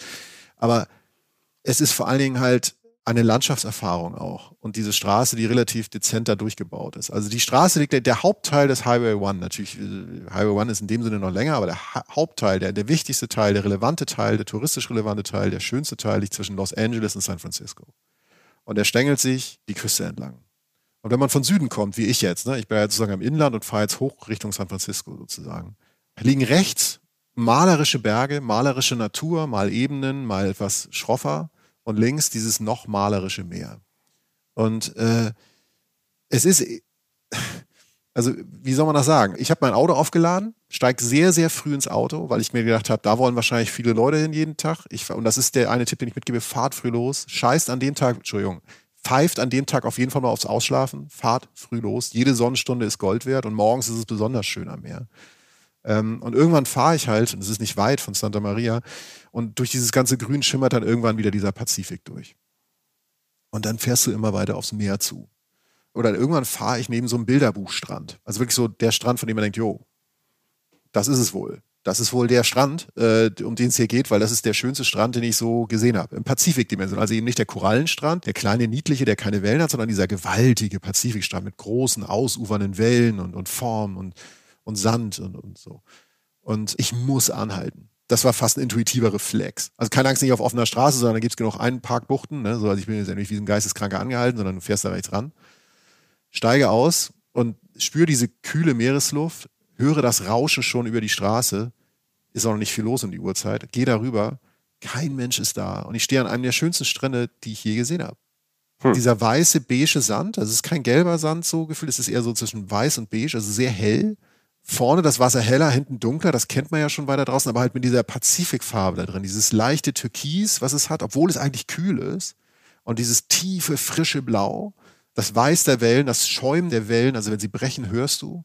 Ich ziehe die Schuhe aus, gehe zum Meer, gehe rein. Alter, ist das kalt. Alter Schwede. es ist so kalt, das Wasser da. Ich verstehe jetzt, warum dieser Kollege den Neoprenanzug erfunden hat. Ne? Mein Gott, also es ist kein warmes Meer, Leute. Ja. Deshalb sind auch so viele Wale da und ziehen da vorbei. Ne? Das ist jetzt nicht aufgeheizt oder so. Also wahrscheinlich wie alles leider ein bisschen aktuell. Ähm, aber es ist, ähm, es ist ein frisches Meer. Der Pazifik ist kalt in Zentralkalifornien. Und als ich wieder einsteige, denke ich so, geil, so das, das ist ja schon, das, das war den Weg wert, merke ich eine Minute später, als ich so weiterrolle, da ist wieder so ein Strand. Und dann geht das immer weiter. Und äh, mhm. das sind auch nicht drei oder fünf oder das sind hundert, also es ist ja wirklich Fakt, es sind hunderte Kilometer ist diese Strecke lang. Und es ist unglaublich, wie viele fast unberührte Strände von bestialischer Schönheit da liegen. Also diese Häufung ist absurd. Und du ja, hast, also ja. das habe ich auch noch in Erinnerung. Ich habe damals, äh, also es ist jetzt nicht 200 Jahre her, aber ähm, es ist so lange her, dass es noch nicht wirklich so Digitalkameras gab. Zumindest nicht welche, die man sich so leisten konnte oder ich mir leisten konnte. Und ich habe fast an jedem Strand einfach so viele Bilder gemacht, weil ich halt immer dachte, das ist es jetzt. Ja. Also wie soll es denn jetzt, also welche Nuance, was soll denn jetzt noch anders sein? Und dann fährst du halt ein paar Kilometer weiter und dann kommt der nächste Ort, der nächste Strand, der nochmal ein anderes Feature hat, nochmal eine andere Klippe hat. Und das geht halt über hunderte von Kilometern. Ja, mal schlängelt sich die Straße halt so ähm, über Ebenen, mal an Serpentinen so, so einen Berg entlang. Immer durch diese spektakuläre Szenerie aus wilden Stränden, manchmal Tieren, die du auch siehst, irgendwie äh, Weite, Brandung, Berge, Natur. Es ist ausladend. Also es ist auch so, so, so, als wenn genug Platz ist, damit die Natur endlich mal spielen kann. So, es ist groß. Über hunderte Meter strecken sich diese Strände. Schroffe Felsen ragen aus dem Wasser, die, wenn die nah dran sind, glitzern die so, weil sie so nass sind, so, so dunkel schwarz. Draußen sind riesige Felsen, auch manchmal im Meer, so Brocken, die da liegen, an denen das Meer halt wirklich zerplatzt, so in großen Wellen. Das Salz ist in der Luft, weil es überall schäumt und so. Es riecht nach frischestem Meer. Das Blau habe ich schon erwähnt. Und das geht immer so weiter. Und dieser, ich, ich, erstmal, ich habe mir so eine Notiz gemacht und habe danach gedacht, das stimmt eigentlich nicht, weil ich geschrieben habe, jeder Blick ist eine Postkarte, aber es ist größer als eine Postkarte. Es ist irgendwie, es ist irgendwie größer. Mal steht auf einer Landzunge ein Leuchtturm, äh, an dem sich die Wellen unten an den Felsen zerschlagen. Mal liegen große angespülte Baumstämme auf diesen riesigen weißen Stränden. Ich bin einmal minutenlang auf so eine grüne Bergkette geradeaus zugefahren und dachte so, wie soll das funktionieren? Dann führt aber eine Kurve nach links und an dieser Bergkette, so 50 Meter auf Höhe, fahre ich vor, fahre ich bei, also sozusagen an dieser, an dieser Bergkette sozusagen hoch.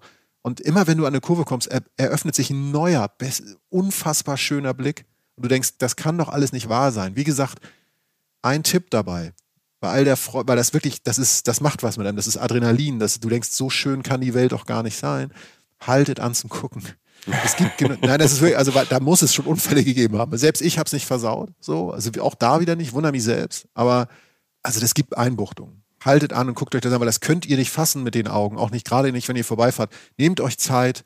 Es gibt wunderschöne Viewpoints. Es ist so schön, wie ich es versuche in Worte zu fassen. Es gibt auch immer wieder Trails, wo du kurz wandern kannst, wo du sozusagen, du kannst dich da auch tagelang aufhalten, kannst also nicht auf den Trails, sondern um den Highway One rum, damit du tagsüber diese Trails gehen kannst. Zum Teil direkt, gehen die direkt am Meer lang, so in so Küstenregionen, wo noch so ein bisschen was wächst. Ich stand einmal kurz vor so Seelöwen Robben, die halt, ähm, ich habe dann mich informiert, die, die Eltern waren schon weg, die waren schon wieder unterwegs in mir und die Robben müssen jetzt alleine weitermachen und haben sich da am Strand so ein bisschen aufgewärmt und sich fressen sich wohl gerade dick so für, für andere Zeiten oder so. Diese Knopfaugen, die einen angeguckt haben, die liegen da halt, die wohnen da. Das ist ja kein Zoo oder so. Das ist halt Natur, der du ausgesetzt bist.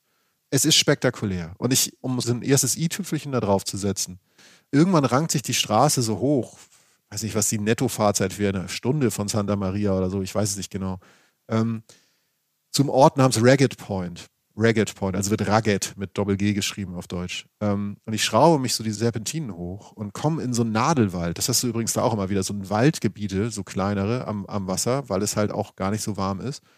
Und stehe in diesem Nadelwald an so einer Kurve von dieser Serpentine, relativ steiles Terrain und steige halt aus und gehe halt wieder die paar Meter zu dieser zu diesem Viewpoint, also so kletter so irgendeine so kleine Abgrenzung und gucke nach links und da ist dann wirklich, also da war dann das, weil ich auf einer gewissen Höhe war, das ist, ich kann das so schlecht einschätzen, das ist, ist jetzt sehr große Spanne, 50 bis 100 Meter auf jeden Fall hoch über dem Ozean, habe ich nach links geguckt und dachte so, ja, da liegt die gesamte Szenerie, die ich gerade durchfahren habe, über zwei Stunden mit 32 Mal anhalten, vor mir.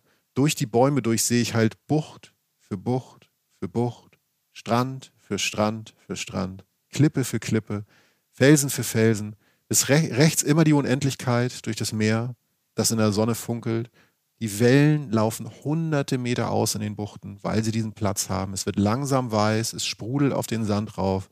Eigentlich ist es ja nur Meer, das auf Land trifft, aber genauso hat das irgendwer wahrscheinlich mal gemeint, der die Welt auf schönste Art und Weise sich vielleicht hätte ausgedacht haben könnte.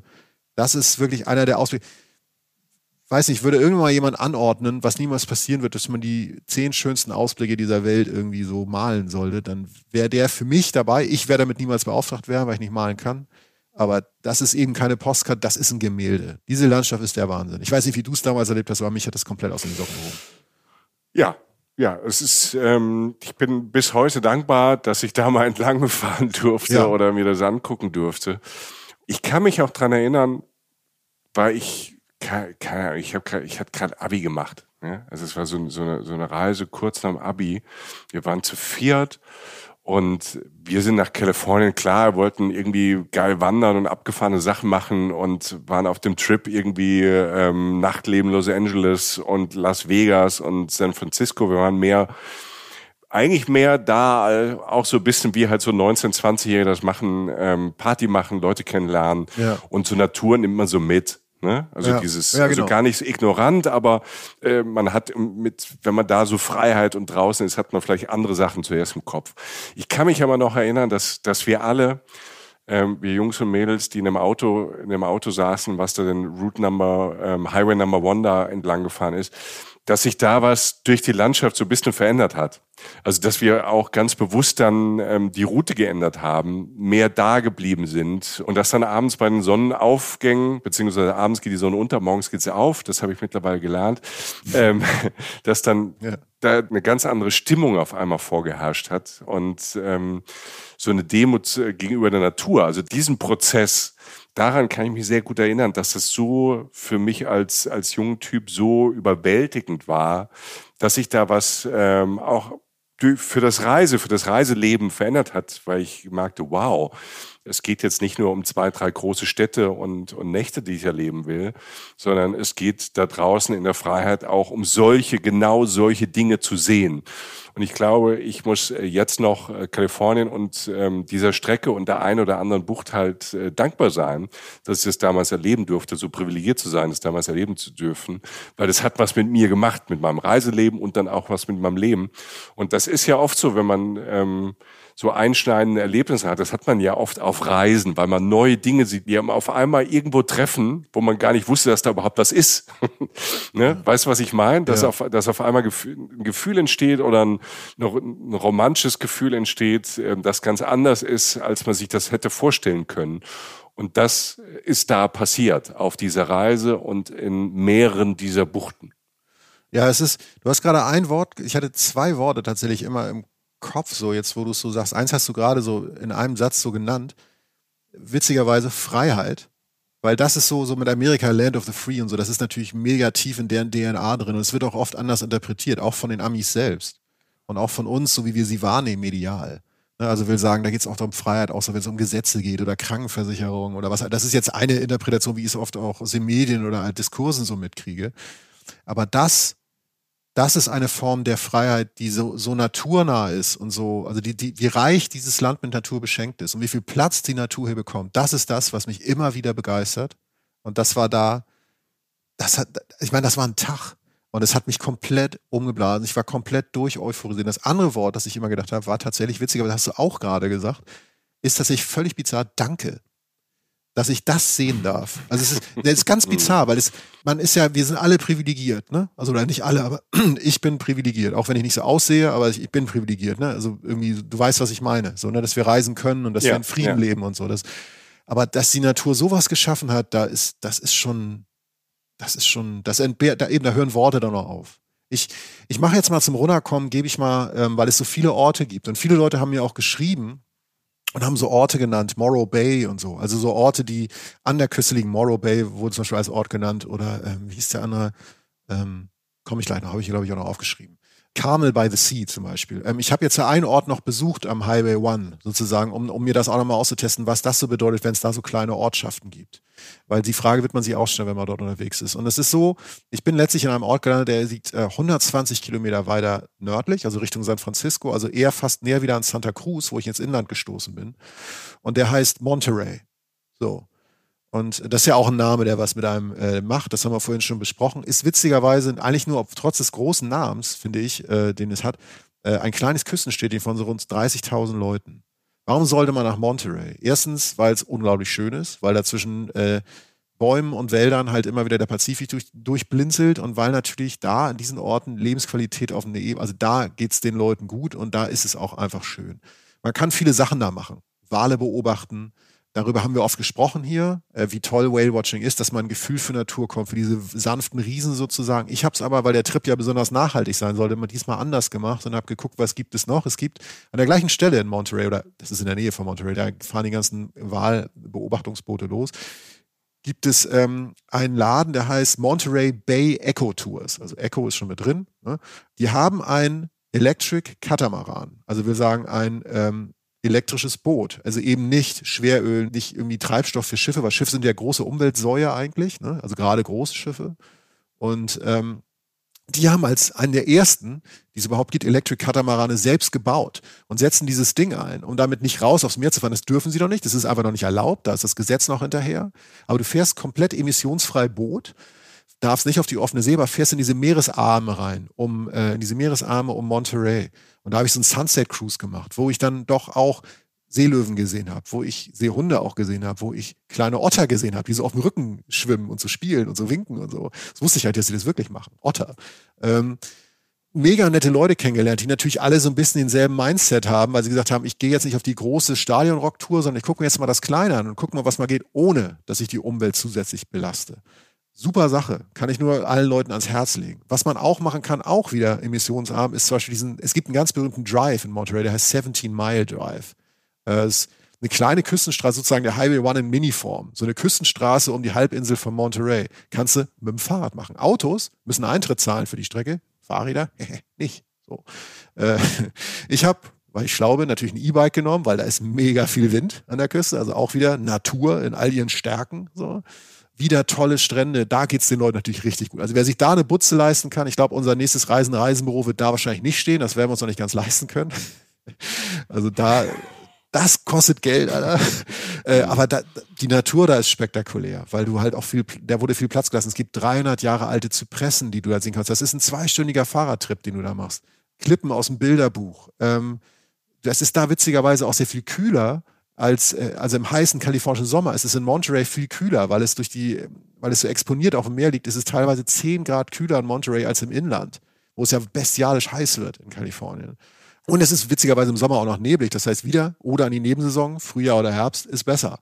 Und um das abzurunden, ich habe äh, da irgendwann gestanden auf dieser E-Bike-Tour, die ich gemacht habe, und stand so und guckte mir irgendwie so einen Felsen an, auf den so ein paar äh, wie heißen die, äh, ich glaube, das waren Pelikane, auf jeden Fall große Kormorane, Entschuldigung, Kormorane genistet haben. Und guckte so und rechts planschte es so mir natürlich viel weiter weg und es waren tatsächlich Wale. Ich habe ähm, mm. von der Küste aus Wale gesehen, natürlich nicht so nah, aber da war auch kein Whale-Watching-Boot, da waren einfach Grauwale, eine Gruppe, die wir dann festgestellt haben. Ich war da mit so einem Typ unterwegs, der auch ein Fernglas dabei hatte. Und so habe ich das dann auch noch erledigt.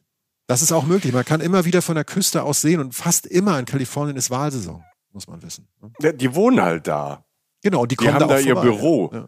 Die haben da ihr Office. Anders als wir. Anders als wir. Ja. Bevor wir ja. zu, zur Auflösung kommen, wie ich diese Folge angefangen habe, äh, möchte ich noch, was wir sehr selten machen, einen Restaurant-Tipp geben in Monterey. Das machen wir nicht oft, das wisst ihr, aber der hat dann doch ganz gut zusammengefasst, was diese Gegend für mich ist und wie gut man es sich da gehen lassen kann. Das ist ein kleines äh, Bistro. Also stell dir so ein historisches Bistro vor, vielleicht so, als wärst du in Antwerpen oder Paris oder so. So ein bisschen europäisch angehaucht, habe ich auch gemerkt. Einer der Besitzer ist äh, britisch. Ähm, das heißt Wildfish. Ja, alles da, was man eigentlich für einen schönen Abend nach so einem Tag braucht. Das Lichterketten, ähm, da gibt es so ein Jazz-Trio, also das hat an dem Abend, das spielt regelmäßig da von so drei älteren Herren, die spielen Jazz live vorm Eingang in Winterjacken, ne, war recht frisch. Ich saß drin hinter so einem Fenster, ähm, wie ich fand, hervorragender Wein. Ich habe da eine Bouillabaisse gegessen, ich habe Poke gegessen, also aus allen Ecken der Welt inspirierte Fischgerichte. Fantastisch, äh, wunderschöner Ort. Äh, hab mich witzigerweise, habe ich da noch eine äh, Autorin kennengelernt, die heißt Joanna Fitzpatrick die wohl in Monterey lebt und mir von ihrer, die, die, sie, also ich habe vorher der Kellnerin erzählt, dass wir ein Buch geschrieben haben im Podcast. So. Und dann meinte die mhm. Kellnerin so, als Joanna Fitzpatrick reinkam, guck mal, der Mann ist auch Autor. Und dann sagte diese und dann zur Tischnachbarin. Ja, dann setzte sie sich zu mir und meinte, ach du, dann sagte diese Jocken, ich war ja gerade, Jocken, es, es war anstrengend, ich war auch Buchpromo New York City, es war so anstrengend, ich brauche jetzt erstmal einen Tag, ein paar Tage in Monterey, wie ist bei dir? Und ich so in meiner Funktionsjacke, so, ne? ich so in meiner Funktionsjacke mit, mit meinem Rucksack, so, ja, äh, bei uns auch, also äh, wir sind ja auch Bestseller-Autoren und äh, ja, ich muss auch jetzt erstmal äh, so, naja. Also, naja. So also das mit einem Bestseller-Autor stimmt ja sogar. Ähm, Aber du warst jetzt nicht zum Erholen in Kalifornien, sondern zum Reisen für Reisen, Reisen im Podcast. Als sie mir am Ende den, äh, also sie war jetzt, weiß ich, dass sie Mitte 50 gewesen, als sie mir sie ihre Hand hin, äh, hinhielt zum Handkuss, merkte ich, dass ihr Ring an ihrem Finger wahrscheinlich äh, teurer war als unsere gesamte Karriere. Aber gut, das ist eine andere Geschichte.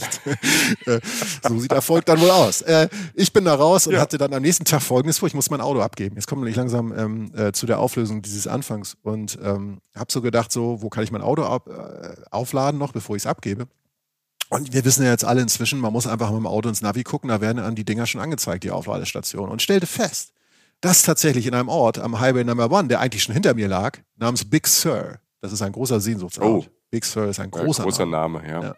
Ein ja. wahnsinnig großer Sehnsuchtsort an der, am, am Highway One, äh, dass da auch eine Aufladestation ist. Was total bizarr ist, weil Big Sur eigentlich fast nur Natur ist. Da sind so versprenkelt so ein paar Sachen, ähm, aber an so einem Parkplatz soll eine Aufladestation sein. Und ich natürlich, ich bin dann ja auch so on fire, dass ich sage, ich, mich zog das magisch nochmal auf dem Highway One raus. Und ich sage, komm, fuck it, ich fahre jetzt irgendwie eine Dreiviertelstunde südlich nach Big Sur. Natürlich nicht eingerechnet die ganzen Shops, ähm, die ich natürlich wieder wegen der Aussichten mache und äh, tank da mein Auto auf, also lade das auf und dann würde es auch reichen, bis ich es äh, wieder zurückgebe. Also das wäre dann genug aufgeladen. So, fahr dahin, bleib natürlich wieder tausendmal stehen, äh, weil natürlich die, die, die, die, also Richtung San Francisco ist die Küste in dem Sinne ein bisschen spektakulärer noch, weil die Berge höher sind. Also du fährst noch mehr wie so eine Maximalversion von, ähm, wo waren wir in Italien, Michi? Ähm, an dieser Küste? Ähm, Amalfi-Küste. Amalfi-Küste. Amalfi-Küste genau. bei Neapel. Genau. genau. Die, die potenziert große Küstenstraßen an Bergen entlang, grün, glitzernder Ozean und so weiter. Wirklich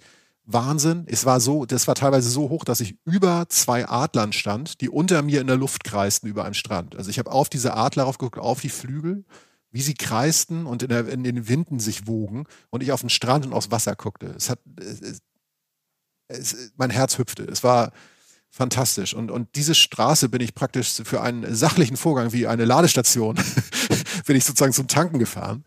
Da war übrigens keine normale Tankstelle, da war nur E-Tankstelle auf dem Parkplatz. Und habe mich nochmal fallen lassen in den Highway One. Und äh, bin dann angekommen an diesem Parkplatz und äh, schloss mein Auto an. Und das war so ein Parkplatz, standen so ein paar Autos auf so einem sandigen Parkplatz, also relativ unspektakulär, auf so einer Anhöhe halt. Ne? Also nicht direkt am Wasser, sondern ein bisschen höher. Dachte ja, habe ich mir schon gedacht. Ich dachte so gut, äh, also eine Ladestation wird jetzt nicht direkt am Meer sein. Und fragte den Kollegen vom Parkplatz und Parkplatzwärter, also wo kann ich denn, kann ich einen Kaffee trinken oder was? Ich muss wieder eine Stunde füllen. So.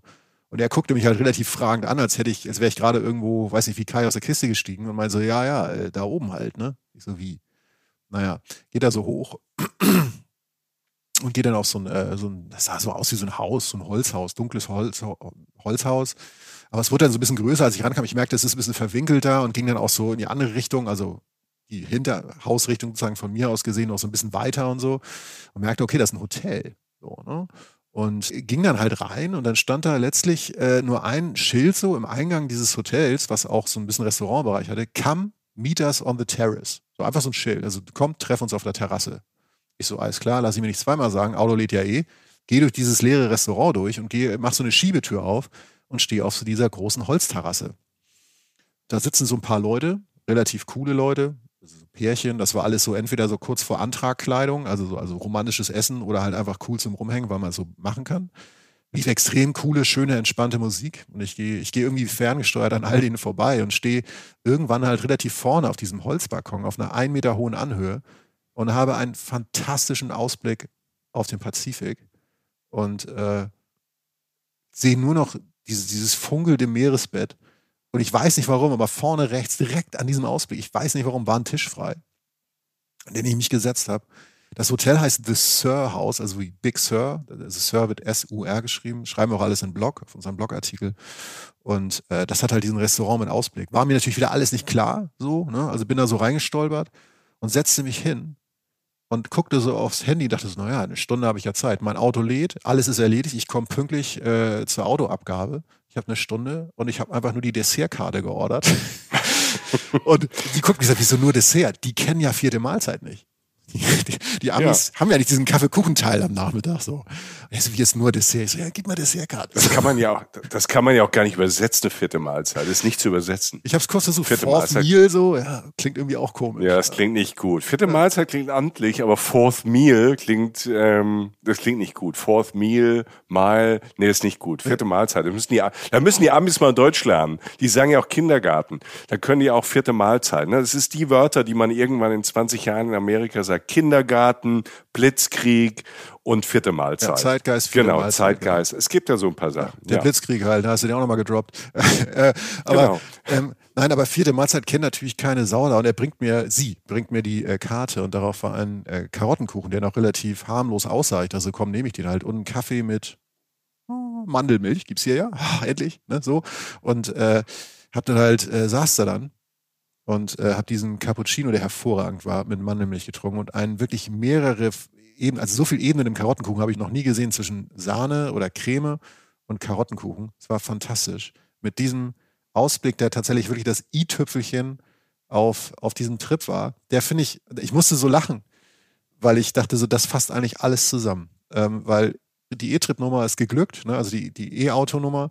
Umstände haben mich dahin geführt. Ich habe geguckt, ich habe durch die, da, weil das Netz auch funktioniert da sozusagen, weil, weil das System erschlossen ist schon halbwegs, habe ich gemerkt, okay, an einem wunderschönen Ort ist eine Aufladestation. Du hast diese Stunde, die du denkst, du musst warten, aber die wandelst du komplett in Lebensqualität um.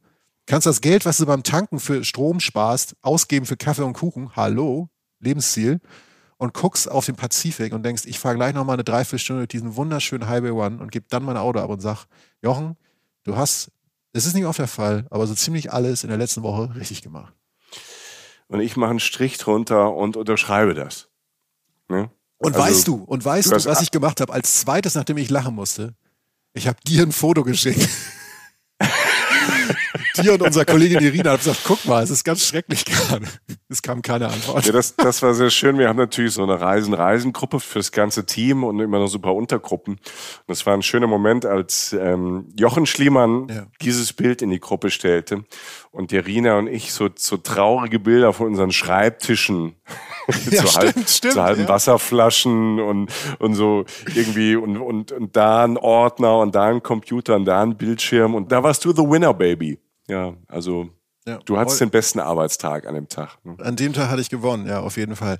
Ähm, ja, ihr findet viel mehr, viel mehr Bilder und Eindrücke und Videos davon auf Instagram, Facebook und so weiter. Da habe ich schon während des Trips, also live sozusagen reingestellt und auch während die, äh, während die Folge jetzt rauskommt, das Ähm, also wenn ihr diese Folge gerade hört, werden wir neue Sachen da posten. Und auch auf unserem Blog werdet ihr einen schönen äh, Beitrag dazu finden mit vielen Bildern von unserer Kollegin Julia geschrieben. Und wir werden da auch noch was im Newsletter unterbringen, äh, zu dem ihr euch auch bei uns anmelden könnt. Aber ich bin, ich bin sozusagen, ich, ich bin euphorisiert und bin sehr dankbar. Dank, nochmal, ich bin dankbar, dass ich das erleben durfte. Ja, fein. Wenn ihr jetzt auch euphorisiert seid und sagt, Mensch, USA, Reisen, das ist, ähm, das ist großartig. Wir haben noch mehr USA-Folgen in unserer Reisen-Reisen-Bibliothek, in unserer Audiothek. Scrollt einfach mal durch, äh, egal wo ihr jetzt gerade seid, ob ihr jetzt bei Apple seid oder Spotify oder bei Deezer oder bei sonst wo. Ähm, es gibt eine großartige USA-Trilogie. Jochen und ich ähm, machen auch einen Roadtrip einmal quer durch, durch die USA. Ähm, es gibt eine Folge zu New Orleans, es gibt äh, eine Doppelfolge Hawaii. Und wir sind auch noch ähm, Joshua Tree National Park, das ist gar nicht so weit weg, wo Jochen jetzt unterwegs ist. Also wir haben jede Menge ähm, USA-Reisestoff mit ganz unterschiedlichen ähm, Auswüchsen und äh, Perspektiven. Und das äh, gibt zu dem freshen, frischen ähm, Kalifornien-Stoff noch dazu. Und ich würde mal sagen, da wo du jetzt drauf guckst, ne, du guckst ja immer noch auf diese Golden Gate Bridge, ja. ähm, da, das hat ja auch was mit San Francisco zu tun. Und ich spoiler jetzt einfach mal so ein bisschen, dass wir irgendwann natürlich ähm, in den nächsten Monaten ähm, auch nochmal über San Francisco sprechen werden. Hier bei Reisen, Reisen, der Podcast. Natürlich wenn wir den Schliemann da jetzt schon mal hingeschickt haben, dann lassen wir den nicht ähm, ohne die Brücke nach Hause. Wenn Sonst schon, kommt er hier ja. nicht mehr rein. Wenn schon, denn schon. Der Himmel ist gerade so ein bisschen aufgerissen da hinten über der Brücke. Äh, und da geht gerade so ein äh, äh, Mensch mit seinem Hund spazieren, sehe ich aus der ganz weit. Wir sind ein Weißer, es muss ein Berner, es muss so ein äh, Golden Retriever oder so sein. Also äh, ja, Leute, ich, äh, ich werde alles tun. Wir werden auch eine San Francisco-Folge bekommen. Ja.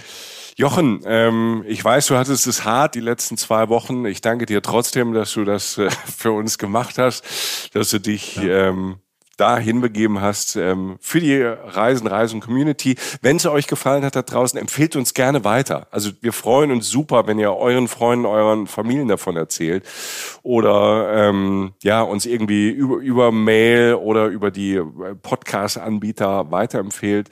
Zu lesen gibt's auch was für uns, von uns. Wir haben es ja schon gedroppt. Das äh, Reisen, Reisen Buch gibt es auch da draußen. Also und äh, gerne auch, wenn ihr sagt, das ist richtig super, ihr habt mich weitergebracht in irgendeiner Form, dann schenkt uns Sterne, zum Beispiel bei Spotify oder bei Apple. Hilft uns sehr. Vielen, vielen Dank, Jochen. Schaff dich wieder her nach Germany. Mhm. Und wo ihr auch immer seid, wann ihr auch uns immer hört, habt eine gute Zeit. Vielen Dank für euer Interesse und das Vertrauen von Reisen Reisen. Ja, danke fürs Zuhören auch von mir und äh, danke für alles und passt auf euch auf und Gute Reise. Tschüss. Reisen, Reisen. Der Podcast mit Jochen Schliemann und Michael Dietz.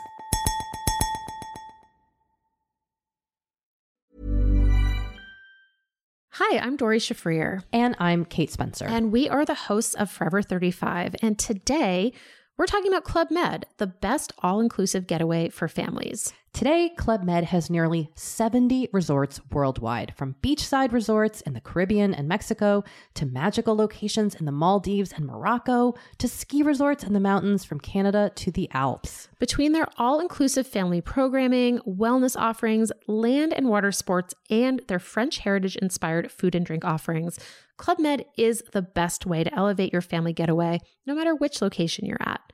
To learn more, visit clubmed.us.